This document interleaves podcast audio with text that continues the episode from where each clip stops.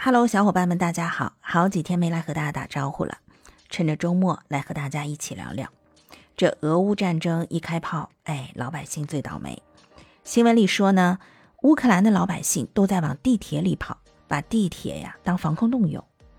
这一下让我想起来，二零一七年去莫斯科旅游的时候，乘了一趟他们的地铁，站在那个手扶电梯的顶端往站台里看哦，真的觉得腿都发软。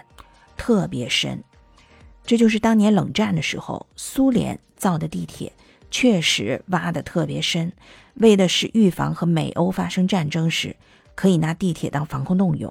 好了，现在用上了，而且这枪声一响，我们在中国的投资人也跟着关灯吃面了，股市大跌，基金账户打开啊，这基金净值是往下探底又探底。不过呢，这基金一跌，倒是有头部私募出来喊话了，说买我们家基金，累计净值低于一块就不收管理费了。这个喊话很厉害吗？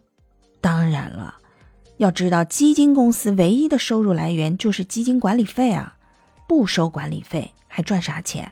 等于基金公司的基金经理们给基民白打工。来，我们一起看看这个头部私募具体说了点啥啊？这家头部私募的老板呢叫但斌，他是这么说的：“他说东方港湾就是他的私募基金公司啊，成立十八年了，在过往的岁月里，虽然经历了零八年经济危机，经历了白酒危机，经历了二零一五年股市大幅下跌等等，但总体还是取得了一些成绩。但是从二零二一年春节后至今啊。”东方港湾的 A 股和港股投资都没做好，让他非常揪心。上周呢，和股东开会，决定东方港湾的所有产品累计净值在一块钱以下的管理费都不收了，回到一块以上再收。这样呢，公司收入会少近一亿元。但在困难时刻，他们希望和客户一起共度难关。那这件事儿做的还是蛮有腔调的啊，等于表明了一种态度。客户不赚钱的时候，基金公司就不收费、不赚钱。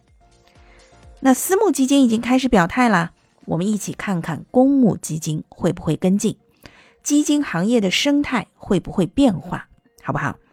如果你也期待行业新变化的话，欢迎点亮小心心哦！海派祝英台在这里等你。